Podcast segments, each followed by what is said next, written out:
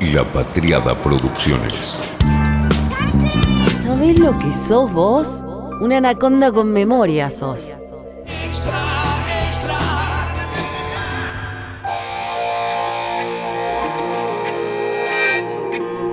El orden todavía lo ponía la decisión del artista o de la compañía, o del artista en tensión o en acuerdo con la compañía. Pero no lo ponía ni yo ni el algoritmo. Era una decisión artístico-comercial de los involucrados en el disco. El poder de la presentación del constant concept de algo del alma del artista. Y lo primero que te dice es ¿Te estreso? Así arranca. La primera frase es un cross directo a la nariz. ¿Te estreso? ¿Me vas a prestar atención? Sí o sí. If only I could meet the maker. Claro, conocer al que lo prepara, al que lo hace, al que lo crea, al que lo elabora. Enough about me, de pronto grita. Let's talk about you for a minute. Y después se enoja de vuelta y dice, basta de hablar de vos. Let's talk about life for a while.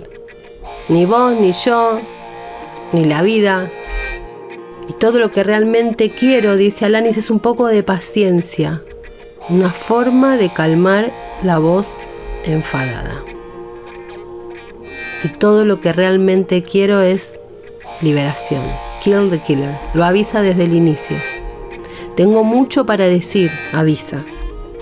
Y van a ser todos hits. Y te avisa que you, you, you lo vas a saber. Era un domingo a la tarde de mucho calor que tuvimos y me escribe Andrea Álvarez y me dice, estoy conmovida, say no more. Termino de verla a lágrima tendida y eso que generacionalmente yo estaba, entre comillas, hecha en esa época, me dice, pero a la distancia, ah, a la distancia. Sí, a mí también me conmovió mucho, le digo. Me reacordé de todo lo que pensé cuando la fui a ver acá a obras. Me sentí rara, de hecho, en ese recital. No era para mí, pero era para mí. Todo junto. Yo ya era grande para escuchar a Lanis. ¿O no? También era para mí. La forma en que analiza y resuelve su historia, dice Andrea, sostenida, lo que no es un detalle, por una calidad en el contenido, asume un riesgo. Y todo porque tiene algo para decir, hagamos algo, le digo hagamos. Así que subí la música, Ligüelita, porque hicimos algo. Había terminado de ver el documental el día anterior y sí, también estaba muy conmovida y se me había ocurrido que teníamos que hacer algo juntas. Un anaconda extra, un anaconda jack. Entonces le propuse y acá estamos haciéndolo.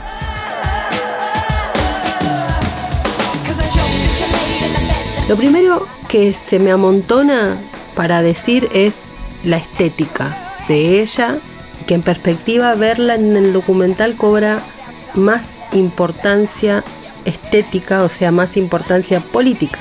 La ropa amplia en la salida de la era Madonna. El grunge que desde Seattle enloquecía a Tommy Lee y a los glam malos. Y las camisas y las remeras amplias que le discutían a la era Madonna y a la enteriza y el reinado de las tetas grandes de la Queen Pamela. Alanis ya nos había conmovido brutalmente hacía poquito cuando en plena cuarentena estrenó La Perfección hecha canción y cantada con su beba upa en el programa de Jimmy Fallon, A Blaze. Ya adulta, con la voz más grave, un poquito gastada, y de pronto saca un agudo que te lleva de viaje a alguna cúpula de Roma. Si en ese contexto la viste y no lloraste, trátate. Editado en 1995, Jack Little Pill fue el disco de mega presentación de Alanis Morissette en todo el mundo. Había sacado otros donde ella nació en Canadá, pero Jack fue obviamente un quiebre, la era antes y después de Jack Little Pill. A 25 años de ese disco, Y en plena pandemia, Alanis decide que había que festejarlo. Entonces saca este nuevo álbum, Such Pretty Forks in the Road, que tiene los hermosos A Blaze y un temazo que a mí me encanta, Reasons I Drink. Escucha. These are the reasons I drink. The reasons I tell everybody I'm fine even though I am not. También un libro de memorias que aún no sacó, una gira temática que se va a hacer finalmente en 2022 y un proyecto al que en principio le había dado el ok, que era un documental que iba a girar alrededor del icónico álbum Jacked Little Pill, llamado Jacked, de la directora Alison Clayman, una documentalista, periodista que había hecho un par de materiales bastante celebrados, uno sobre un artista y activista chino, Ai Weiwei, y otro sobre los problemas de la automedicación en los estudiantes con medicamentos tipo Adderall. La cosa venía bien hasta que no. Primero, Alanis no fue a la presentación del Festival Internacional de Cine en Toronto, donde se presentaba este documental, y al poco tiempo en sus redes sociales fulminó el material. Dijo, acepté participar en un proyecto que inicialmente era sobre la celebración de los 25 años de Jack Little Pill. Terminé siendo entrevistada en un momento vulnerable de mi vida. Ella acababa de ser mamá en ese momento, estaba puérpera y confinada, imagínate. Y en medio de mi tercera depresión postparto, así lo dijo. Me dejé llevar por una falsa sensación de seguridad, pero su espíritu falaz se hizo evidente apenas vi el primer corte de la película. Fue entonces cuando supe que lamentablemente nuestras visiones divergían bastante, agregó. Bueno, nosotros no sabemos, no entendemos y no nos vamos a meter mucho, obviamente. El documental tal vez no sea lo que Alanis quería, pero sí fue algo que nosotros no sabíamos que necesitábamos y ahora que lo tenemos, nos damos cuenta de cuánto queríamos escuchar a Alanis y escuchar a Jack Little Pill en esta perspectiva. El documental es un film sobre Jack y sobre ella, pero también funciona como testimonio de época. Su rol antiprincesa, la escena del rock del momento, el glam y el grunge colisionando en plena mitad de la década, el machismo, los abusos en general, los cuerpos, los tipos de cuerpos, la comida, las mujeres, las mujeres enojadas. Alanis hará después lo suyo propio, al no quedar conforme con este documental va a hacer otra cosa, se llamará Relatable, identificable, y parece que su propia película será lo que ella quiere hacer y que controlará de inicio a fin. También vamos a verla con muchísimas ganas. Cuando salió en Argentina este documental Jacked, se publicaron notas que decían así. La cantante y compositora canadiense Alanis Morissette contó que fue violada por varios hombres cuando tenía 15 años. La revelación es parte del documental Jacked realizado por HBO que narra la carrera del artista y muestra aspectos desconocidos acerca de su vida privada. Me tomó años de terapia admitir que había algún tipo de victimización de mi parte.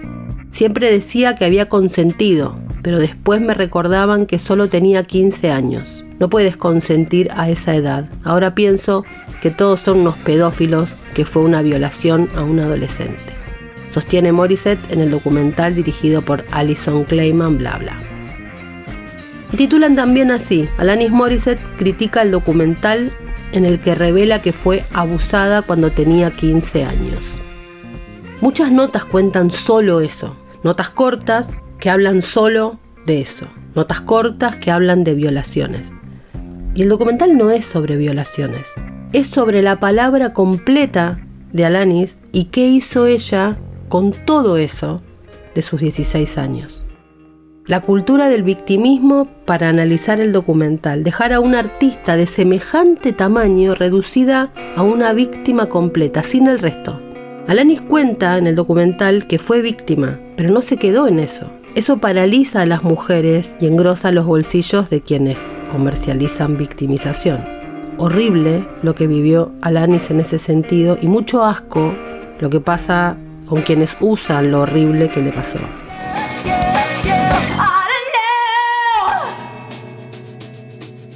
Hace un cuarto de siglo, la canción You Ought Know comenzaba a escucharse en las radios y discotecas de Estados Unidos. La era dorada de MTV y el canal empezó a difundir a nivel global el video de la canción, pero se produjo un extraño fenómeno en la historia de la música pop. Las imágenes mostraban a una chica en sus 20, blanca, con un pelo larguísimo, que le reprochaba a su amante haberla dejado por otra. Sin ir más lejos, es la puerta que se abrió para que Shakira pudiera decirle, si te vas, si te vas, si te marchas con esa bruja pedazo de cuero, no vuelvas nunca más, no estaré aquí. Lejos de los lamentos y las victimizaciones, la canción de Alanis es revancha, venganza, frases crudas, bestiales, salvajes. ¿Es ella tan pervertida como yo? ¿Te haría, lo traducen como una mamada en el cine?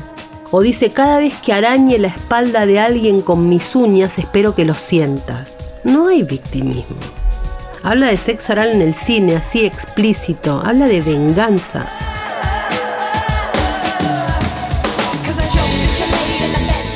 Y con la cara que casi no se le ve en el video por el pelazo. Me acuerdo perfectamente bien del ejercicio de intentar verla en el video, intentar verle la cara. Recién en Hand in My Pocket le vimos la cara. En MTV, por supuesto, porque ese disco habla de una época. La palabra en voz alta de Alanis Morissette se había plantado. Adrián Melo escribió en tiempo argentino esto. La cantautora canadiense impuso una nueva personalidad femenina que combinaba vulnerabilidad, rebeldía y un feminismo a banda letra. A la postre, su estilo presagió los tiempos por venir. La expresividad de su música despertó elogios y desaires a partes iguales por parte de la crítica y dio lugar a un movimiento de fans incondicionales a escala mundial que la elevaron a símbolo de las mujeres y de la comunidad LGTBIQ. Pronto llegarían temas más amables como Hand in My Pocket, All I Really Want, Perfect, y más tarde su mayor éxito, Ironic. Pocas veces se expresó la fragilidad de la ilusión humana en tan pocas palabras como es la lluvia en el día de tu boda, sumadas a media docena más de melodiosas canciones, Right Through You, Forgiven You Learn, Head Over Feet, Mary Jane, Not the Doctor. Y así se conformó Jack Little Pill, que acumula alternativamente los méritos de ser el álbum debut más vendido de toda la historia, el segundo más vendido por parte de una artista femenina, solo detrás de Come On Over de Shania Twain, y uno de los álbumes más vendidos de todos los tiempos. Dice Melo y yo coincido, que más que regodeo en el morbo, Jack puede ser acusado de escasez de recursos estéticos y de cierta espectacularidad que requiere narrar la épica de un disco glorioso. Porque con Jack Little Pill, Alanis no solamente consiguió cuatro premios Grammy y tuvo el récord de permanecer más de un año en la lista top 10 del Billboard 200, honor que comparte únicamente con Thriller de Michael Jackson, Falling Into You de Celine Dion y Fearless de Taylor Swift, sino que le dio voz y esperanza a una generación y a incontables existencias despechadas e ilusionadas. Es así, Jack no es morboso, no es amarillo, no presiona donde duele, recorre el dolor general de una chica de 16, 19 años que se convirtió en el sonido de los Estados Unidos y el mundo. No puedo escribir letras así que empoderan sin haber sido desempoderada, dice Alanis. De hecho, se explicita con toda la complejidad que ella no veía como un problema que varones más grandes tuvieran sexo con ella cuando tenía 16. Toda la cuestión de la mayoría de edad para el consentimiento. Lo que pensó cuando veía en su banda que lo reconocen de modo explícito y lo problematizan los mismos miembros de la banda, que tenían sexo con las fans de Alanis, ella, feminista, y su banda tratando de acostarse con la mayor cantidad posible de chicas. Dice Alanis, no seas groupie, sé un sujeto que va a un show. Pero al mismo tiempo, luego de decir eso con crudeza, dice, me enojé, pero iba a reemplazar a estos hombres por otros iguales que estos, que no iban a tocar también. No. Ese recorrido de elegir hablar del problema a quedarse en ser víctima hace el recorrido de ese artista mucho más enorme. Hay poco lamento y mucho análisis en las afirmaciones. El documental además nos hace ver qué sucede con un disco cuando todos son hits. ¿Qué pasa cuando a los 19 años una mujer dice I have my voice? Viajar por la estela que deja este Angry White Female que se presentaba en los títulos y la curiosidad casi por no poder comprender en la prensa qué le pasaba a esta mujer que estaba tan enojada. Con Andrea Álvarez finalmente, después de tanto conversar, hicimos algo. Y charlamos. Charlamos así. Andrea, una cosa que me llama la atención es que Jack es un disco de todos hits. Impacta bastante porque cuesta decidir cuál es el tema para cada uno de ese disco. Es como si fuera según el ánimo o el día pero uno termina reconociendo que son todos hits. Increíble.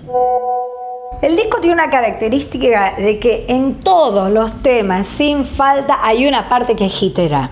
O sea, o el estribillo o la estrofa. Es más, cuando vos decís, bueno, me gusta eh, You Gonna Know, en realidad después este, aparece Perfect y te gusta Perfect. Y después aparece Hand in My Pocket y decís, no, me gusta Hand in My Pocket. No, en realidad, eh, Ironic, que es la mi preferida, es una catarata de canciones que te van a gustar. Y creo que la explicación es que ella tenía algo muy contundente que decir. Y tenía una fórmula propia de hacer que algo, porque ninguna de las, ninguna de las de las melodías es común, ni fácil de cantar. Me hace acordar un poco a los discos de Javan, el brasilero, que son re difíciles, pero los canta todo el mundo en Brasil y vos decís, ¿cómo hacen? Bueno, es una magia que pasa, pero que pasa porque el, el trigger es muy genuino. Es increíble, pero los astros trabajan para mí todo el tiempo. Venía masticando este Anaconda Jack lo habíamos conversado, ¿viste? Y el delay y los planetas hicieron que al final saliéramos con este Anaconda Alanis haciendo las veces de hermanito del Anaconda Pamela, del Pamaconda. Y es increíble cómo pueden vincularse, habría que escucharlos en estéreo. Así que lo primero para hablar es del aspecto de Alanis, de su aspecto no sexy, de su aspecto anti-Pamela, si quisiéramos establecer un enfrentamiento. Alanis tenía un aspecto que si bien tenía una cara hermosísima, no, no obedecía al estándar de la época. No sabes qué cuerpo tiene, nunca lo supiste y nunca te fijaste y nunca te importó. Y tenía un aspecto a nivel ropa, de la misma forma. En esa época se usaba mucho, las chicas usábamos mucho explicarle al otro cuando hacíamos algo fuera de lo común de que éramos un pibe más. Cosa que es errada porque en realidad éramos una chica junto con todos esos pibes, pero las chicas también podíamos ser así. No era que podíamos hacer como pibes. Todos éramos así, jóvenes jugando a eso con ropa cómoda y con un aspecto, qué sé yo, donde la importancia pasaba por otro lado. Y creo que eso era tan honesto, o sea, se lo nota tan poco planeado. el pelo, el pelo icónico, la forma de mover el cuerpo, la forma de, de decir lo que tenía que decir, agachándose. Era, mm, creo que muy fuerte, mucho más fuerte que lo estereotipado. Era muchísimo más fuerte y creo que eso marcó parte de los 90. Eso tiene que ver también con el grunge, con la respuesta que se dio a los tacos altos, a las medias de red, al glam, a la superproducción y también a eso que se empezaba a vislumbrar, que era lo digital en la imagen, empezaba a pasar eso también, empezaba a pasar un poco la manipulación las fantasías de las bellezas armadas. Y creo que lo de ella fue absolutamente romper con todo eso sin quererlo, con una aceptación inmediata. Claro, el grunge como respuesta a los tacos altos. Es como si lo analógico veía por el rabillo del ojo, ¿no? Lo, lo digital, un choque de épocas. El paso de la segunda mitad del siglo al limbo. Una mujer enojada, que quiere decir sus cosas, esos títulos white, female, angry. Hay algo ahí de un mandato, ¿no? De ser víctima, pero no te enojes y sobre todo no lo resuelvas. Nos quieren víctimas, pero el enojo, no saben qué hacer con el enojo. Molesta sobre todo una mujer que se enoja. No se está enojando, la mina necesita sacar lo que no le gusta para no dejárselo ella dentro del cuerpo, justamente para tener esa cara de alegría y de paz que tiene con esa super ultra piel.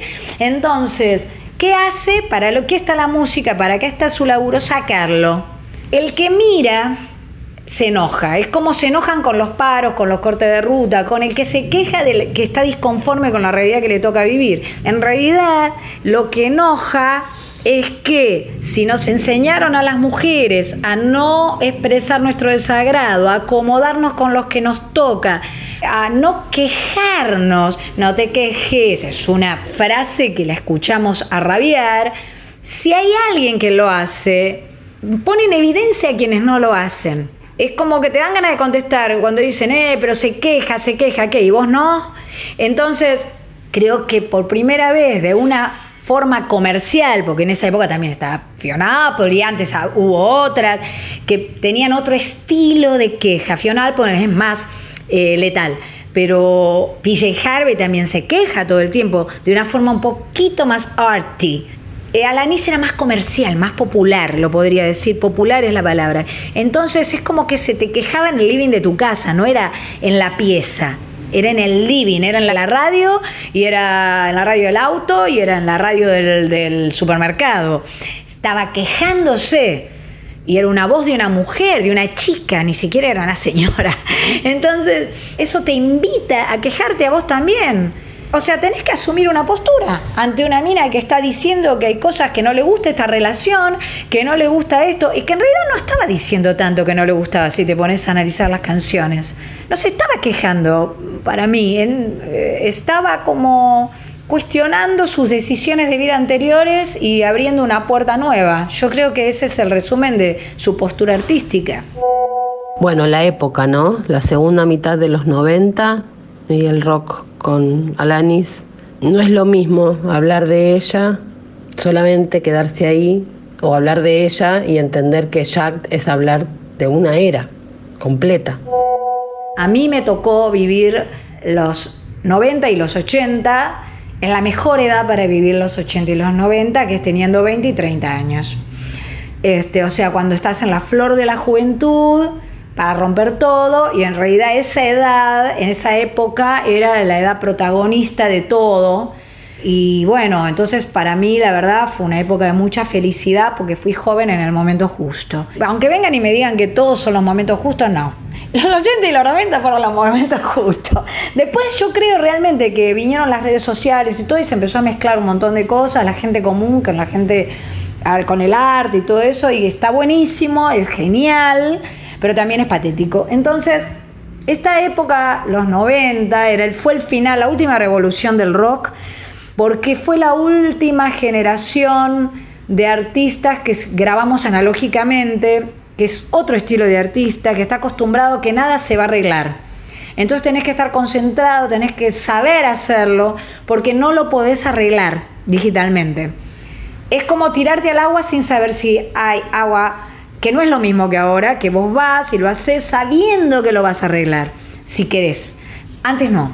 Entonces, desde la fotografía que te vas a sacar en el disco, desde la composición cuando, cuando grabás sobre todo, vos tenías que tirarte a la pileta y ni hablar el vivo. En el vivo la gente te iba a ver ahí, no se arreglaban las grabaciones, no se podía arreglar nada, tenía que tocar bien, porque todo el testimonio que quedaba era eso. Igual no, no era una época donde se registraba que cada cosa que estabas haciendo iba a ser parte de un archivo. No era una época de, ese, de ese nivel porque no quedaban tantos archivos, no vivíamos pensando que iba a haber un futuro lleno de archivos. No creo que nadie viviera de esa manera. Todos vivíamos, por ejemplo, la música como ese momento donde tenías que estar ahí para vivirlo y después poderlo contar en tu memoria. Era una época donde las mujeres en la música estaban muy, muy activas. Por ahí no había muchísima cantidad, pero había eh, mucha cantidad de protagonistas. Era la época de las Riot Girls, donde todas queríamos, si bien yo era un poquito más grande, eh, a mí me agarró a los 30, a los 90, es donde yo me hice los tatuajes. Era marcar que eras brava y que se tenía que ver. Aparecieron los tatuajes y apareció el estar despeinada y el ponerte ropa también de varón y los jeans rotos y estar en contra de eso ajustado e incómodo que usaban las mujeres hegemónicas que todavía supuestamente eh, seguían los mandatos y bla, bla, bla. Y nosotras no.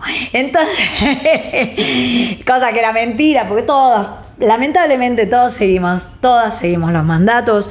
Siempre hay mandatos, pero digamos que le ponemos un poco más de pelea y pataleamos un poco más y creo que teníamos compañeros para patalear, teníamos muchos. Fue una época muy misógena, los 90, muy de la argentinidad al palo, pero también fue una época donde estaban los nirvana también, que eran los, los varones que defendían y que se ponían de espalda cuando el público supuestamente progre le tiraba piedras a, una banda de mujeres. Entonces, era una época donde hubo un movimiento muy grande que yo creo que se aplacó mucho después de la caída de las Torres Gemelas, cuando vino los 2000. Se aplacó, algo pasó ahí. No estoy para analizar eso en este momento, pero, pero sí puedo decir que los 90 fueron una época de brillantez analógica, orgánica, orgásmica, irrepetible. Otro tema es cómo ella abrió puertas sin explícitamente proponérselo. No es que había una declamación detrás de lo que hizo, lo hizo. Y el tema de que no sabían en qué categoría ponerla, tal vez un poco por eso, ¿no? Porque no había una cosa declamativa, sino feminismo en acto, digamos así. En general, cuando aparece alguien que rompe con lo que se supone que tiene que hacer, no se sabe en qué categoría ponerla, sobre todo una mujer. La categoría es mujer. Y en general, y ella lo dice en el documental, cuando aparecía una mujer, eso yo lo viví en lo personal, va, muchas cosas las viví en lo personal, eh, cuando aparecía una mujer era la que cumplía el cupo. El cupo era una, o sea, en un sello había una. ¿Qué sé yo? En Dorser de baterías hay una mujer, ya está la mujer. Siempre en el escenario, allá hay una mujer, ya está, ya hay una solista en este sello, ya hay una rockera en este festival la mujer es ya un, como un estilo, ya es, una, es un casillero. En este caso, era imposible catalogarla así y eso también generaba, ¿qué hacemos con esto? ¿Dónde lo ponemos? Es muy loco porque era muy popular y entonces la tenés que poner en la misma categoría que todos los populares. Era la época de las bandas. Y ella tenía una flor de banda, o sea, no es que tenía una banda más o menos, donde ella se notaba que era la solista y había una banda que la acompañaba. La banda era como una banda. Eran todos hipermúsicos y ella era una más de todos esos hipermúsicos, aunque no tocara ningún instrumento, bueno, tocaba la armónica, era un músico que tocaba la voz, la voz, la forma de cantar esa, que después copió Shakira y, que después se armó, todo un estilo de esa manera de, ah, ah, ah, ah, yo no lo sé hacer, eso es un instrumentazo. Entonces, ¿Dónde las ponemos? ¿Qué hacemos con esto?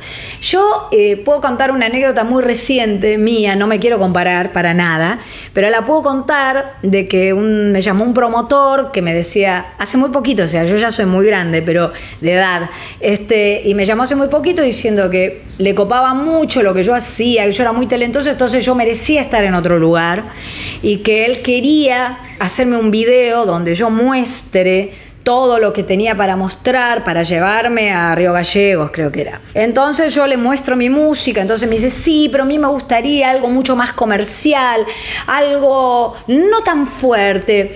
Y, aparte, no, no sabría con qué banda traerte. Le digo, pero no, yo tengo mi propia banda. Entonces me dice, pero no entiendo, ¿cómo le pongo a tu banda? ¿Andrea Álvarez Trío? Y entonces yo le dije, no, a mi banda le tenés que poner Andrea Álvarez. Es una banda, soy yo, le digo, me pones a Andrea Álvarez, igual que le pones a Gustavo Cerati, al Indio Solari, a Luis Alberto Spinetta, a Emanuel Jorvillier, Iván Noble, Richard Coleman, le nombré como 20. Dije, y así soy yo. O sea, salvando las distancias a todo nivel, esa es una anécdota que nos pasa a algunas mujeres y que yo creo que tiene mucho que ver con determinado power. Hay algunas a las que no le pasa, pero yo lo entiendo perfectamente. ¿En qué casillero ponemos esto? Y bueno, hermano, inventame un casillero, no existe. Por otro lado, esa misma persona dice, no hay que encasillar, qué sé yo. Necesitan el casillero porque no entienden la situación. Claro, el power en qué casillero se pone, seas Pamela o Alanis, ¿qué hace el mundo con el power auténtico y no víctima de una mina? ¿Dónde se pone el power? Yo todavía estoy impactada del modo en que nos conmovió el documental. No pensé que tanto, nunca imaginé que nos iba a conmover tanto. Me emocionó, me, me conmovió, sobre todo por recordar una época donde las cosas pasaban orgánicamente y por una necesidad de expresión y artística. Si bien obviamente hay un plan, porque nada se hace sin un plan, no era el plan la prioridad o el impulso primario. El plan venía una vez que el deseo había sido establecido este, en un cassette o en una porta estudio, como se usaba en esa época. Creo que ella, sin proponérselo, sin buscarlo, y realmente con un objetivo que era sanarse a sí misma de ese pasado de muñequita que obedecía a los deseos ajenos y que realmente seguramente, y sin decirlo en palabras, se ve, la, la hizo bolsa y la hacía ser muy infeliz. Eh, a mí lo que me, me- me emociona realmente es la edad, una edad donde ella era, digamos, adolescente, súper, hiper joven, y decide romper con ese mandato familiar y eso tan establecido que había en esa época y crearse, digamos, que no es crear un nuevo personaje, sino encontrar su propio personaje, su ella. Eso a mí me conmovió. Yo en su momento, por una cuestión generacional, tampoco le di tanta bola hasta que explotó y dije, ¿qué es esto? O sea, creo que tuvo suerte también, aunque no creo tanto en la suerte, yo creo que los planetas se van juntando por una razón. Era una época donde ese tipo de cosas podían pasar, pero también podría haber pasado desapercibida. Y en realidad encontró gente que le dio pelota, que eso pasaba mucho en esa época, ¿no? A veces pasa hoy, pero en realidad no, no pasa de esa manera, porque en realidad no es que usaron el éxito de su carrera anterior para eh, la carrera futura, había que borrar esa carrera anterior, porque en realidad lo que arruinaba era la carrera futura. O sea, si yo veo quién era a esa chica que era totalmente orgánica y que no respondía ni a ningún canon de la época, si yo conozco lo que había sido hacía 10 minutos, ni loca compro el disco. O sea, pienso que es otro invento, otro disfraz. Entonces, eh, no era tan fácil creer en ella cuando ni siquiera tenía los temas compuestos. O sea, ella tuvo la suerte de encontrar un ángel, que era el tipo este Glenn Ballard, que agarró y empezó a sentarse, porque es muy jodido ¿eh? que alguien comparta tus mambos. Y sobre todo sin ningún tipo de vínculo, nada, ni siquiera era todo a pagar. O sea, juguémonos este número y veamos qué va a pasar.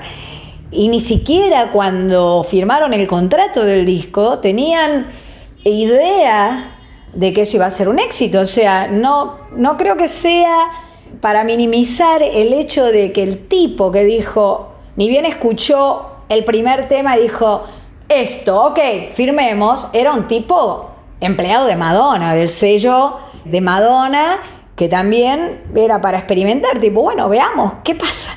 Y pasó, fue una bomba que explotó de la mejor manera, sin una explicación posible. Explota por una necesidad que tenía la gente y que justo se juntaron los planetas y pasó, porque en realidad pasó de una forma absolutamente orgánica. Segundo disco más vendido de una artista femenina, número 12 en la lista de discos más vendidos de la historia, 75 millones de copias en el mundo y ni hablar de lo que pasa ahora con la era digital, que ni caben los números. Pamela y Alanis partiéndonos las cabezas, no caben en los Excel ideológicos, artísticos, políticos, de la gente que no sabe vivir sin pliegues o grises. Es decir, de la gente que no sabe asumir ni un riesgo, seas Pamela o seas Alanis. ¿Qué hace el mundo con el power auténtico y no víctima de una mujer. Fue una realización de La Patriada Producciones.